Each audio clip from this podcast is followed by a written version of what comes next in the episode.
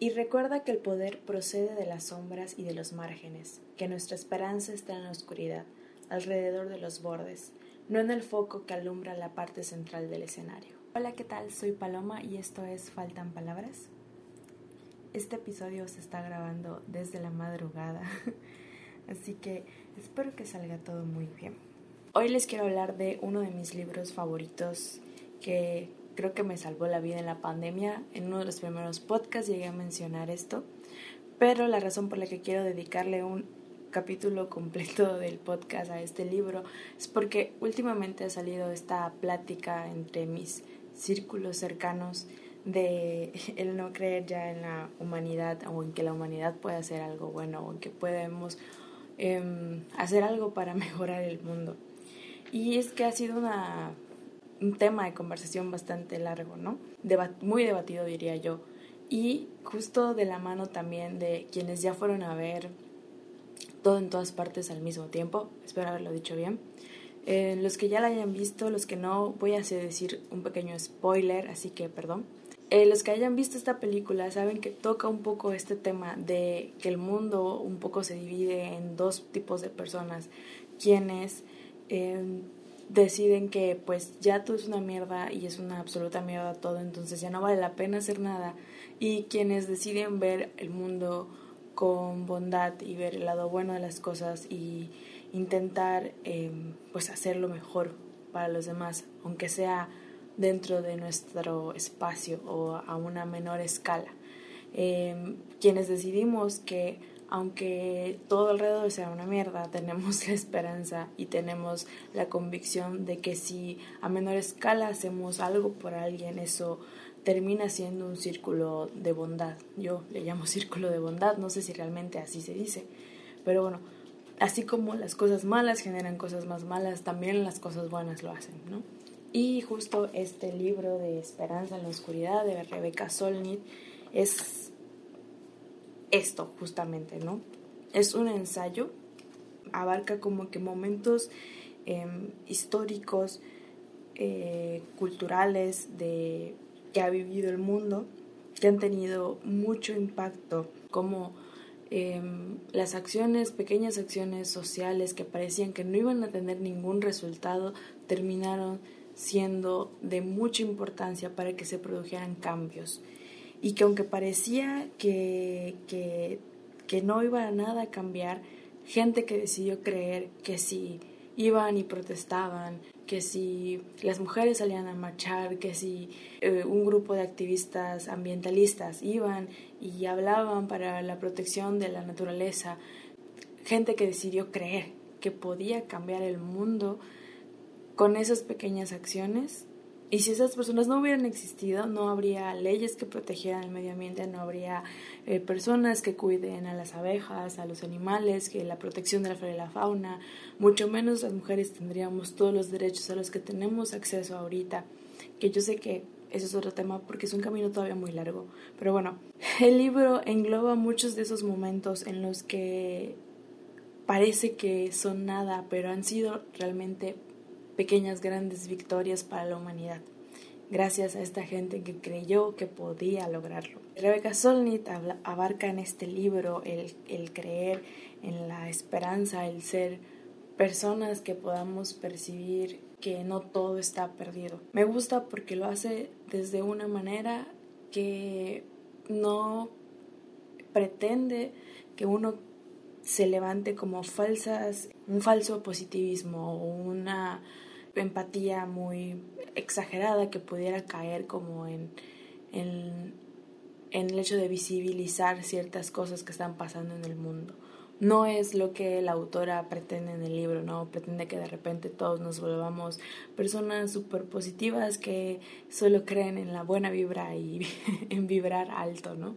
Todo lo contrario, la autora nos hace ser conscientes de que muchas cosas pueden estar mal, que, que, el mundo obviamente va a seguir estando mal, pero lo que importa es la decisión que nosotros tomamos, el qué hacemos con eso. Es, es un libro que obviamente no tiene como muchos momentos históricos que se dieron después de que fue publicado, porque no recuerdo hasta qué año llega el análisis y la recopilación de, de datos históricos, pero si me pongo a pensar en México, por ejemplo, todas las leyes que se han creado a partir de que mujeres decidieron alzar la voz por la violencia, por violencia psicológica o por ciberacoso. Hay, hay ejemplos realmente de cómo cambió. Yo podría tener, eh, darles ejemplos también eh, personales de cómo el creer en eso, el creer en la bondad, ha funcionado, no solo para cambiar mi vida, sino para ayudar a cambiar la vida de otras personas. Y si tú ayudas a que cambie la vida de una sola persona, esa, la vida de esa persona cuando tenga una pareja o cuando tenga la oportunidad de ayudar a alguien más, no sé, a su hijo, a quien sea un amigo, se repite y lo replica, entonces ya son más, cada vez más personas que creen en que sí, nos pudo haber tocado una época muy difícil, pero podemos hacer la diferencia. Y también eh, algo que me gusta mucho del libro es la reflexión que hace sobre que podemos estar viendo que el mundo es irremediable y que están pasando muchas cosas malas, pero aún así seguimos decidiendo hacer algo diferente. Aún así seguimos decidiendo encontrar una solución o encontrarle otra manera, darle la vuelta, porque si no, ¿qué sentido tendría simplemente asumir que algo ya no funciona, que algo ya no está bien y simplemente dejar que así sea? Y creer que no tenemos ningún, ninguna forma de arreglarlo, que simplemente así es y así va a ser siempre y nunca va a cambiar. Creo que cuando lo terminé de leer, no sé si ya comenté esto, pero bueno, estábamos en pandemia y cuando terminé de leer me sentí con mucha esperanza más que nunca. Justo en ese momento en el que necesitábamos todos aferrarnos a una luz. Y bueno, yo no soy religiosa, entonces em, creo que yo, creo en la gente todavía. en estos momentos en los que vuelven a salir temas a conversación de lo difícil que es tanto ser adulto, tanto em, seguir creyendo en que en algún punto tal vez vamos a poder lograr nuestros sueños o lo que sea que te esté afectando en este momento. Creo que el libro, este libro te puede ayudar mucho a eso, a aplicarlo primero de manera personal y luego lo puedas exteriorizar. Porque pues todos sabemos que si no estamos bien con nosotros mismos, probablemente no vamos a poder ayudar a otros.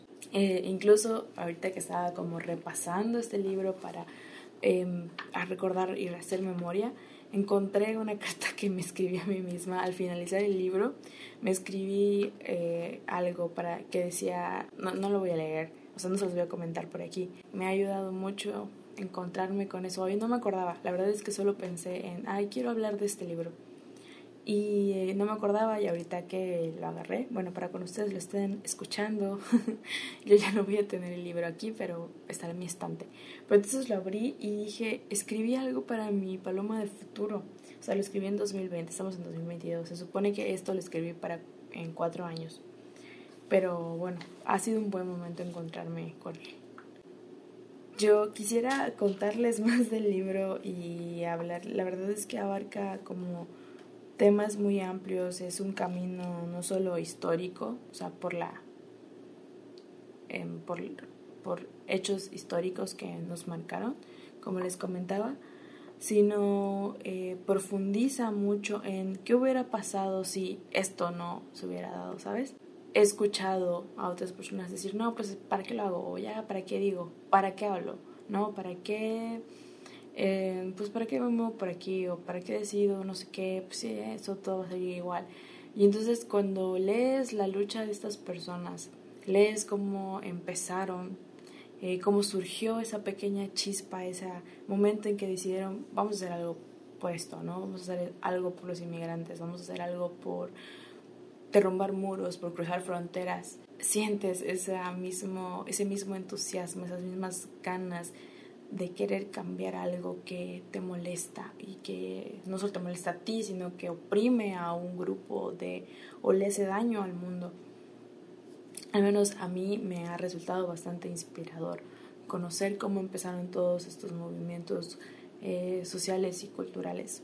También algo que quiero recalcar es que no es como no es un libro que hable como de política ni de lo que es políticamente correcto o no.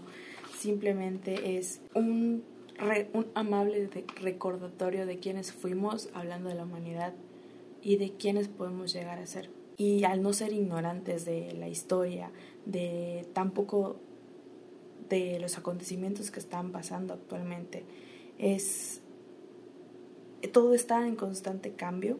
Hay muchas cosas que parece que no están avanzando, que están avanzando lento, pero sí lo estamos haciendo, solamente que así es y a veces también esto es algo que toca el libro de alguien que puede llegar a cambiar el mundo o que puede llegar a cambiar un momento y eso desafortunadamente no lo podemos ver hasta tal vez muchos años después, tal vez nuestro yo de ahora no lo va a poder ver, pero no por ello no vamos a creer en eso, no vamos a luchar por eso. No vamos a decir como, ah, pues a mí no me va a tocar, entonces voy a dejar que el que venga, este, pues le, le toque un mundo jodido, ¿no? Em, creo que es importante y este libro te ayuda a cuestionarte eso. ¿Qué papel estás jugando realmente en el presente y en el futuro? Si me preguntan si es un libro para activismo o para ser activista, no. en realidad creo que uno, todos podemos ser activistas, no necesariamente de una causa social. Podemos ser activistas de nuestra vida o de la vida de nuestros amigos o de la vida de nuestra familia o de nuestras mascotas, activistas en nuestro trabajo. Hay que quitarle tal vez un poco de de demasiado significado o poder a la palabra activismo, ¿no? todos somos activistas realmente, incluso los que no actúan o los que no hacen nada. La pasividad, la em, tibieza del corazón también dice algo. Así que, pues sí, igual también eres un activista aunque no hagas nada. Y también se puede ser activista tal vez sin necesidad de perseguir una causa como tal mayor. Encuentren quién es su, su hago esto por ella o por él o por esto, vivo por esto, su fuerza, lo que les hace ser mejores personas todos los días, lo que les hace levantarse y decir, lo voy a intentar una vez más por esto y lo que les hace también ser amables con otros, ayudar a alguien, tenderle la mano a alguien, en la medida en la que puedan. Una cosa, una palabra, un invitar a comer a alguien, de verdad no tienen idea el cambio tan positivo que puede tener esto. Y espero no estar sonando demasiado como exagerada, como, ah, sí, vamos todos a luchar, porque eso no es el punto. Eh, lo que quiero es el llegar al que podamos dejar de tener actitudes derrotistas o tenerlas por cierto tiempo, pero no por ello dejar que lo externo mate ese espíritu. Hay otras personas como tú, como yo, que creemos en esto.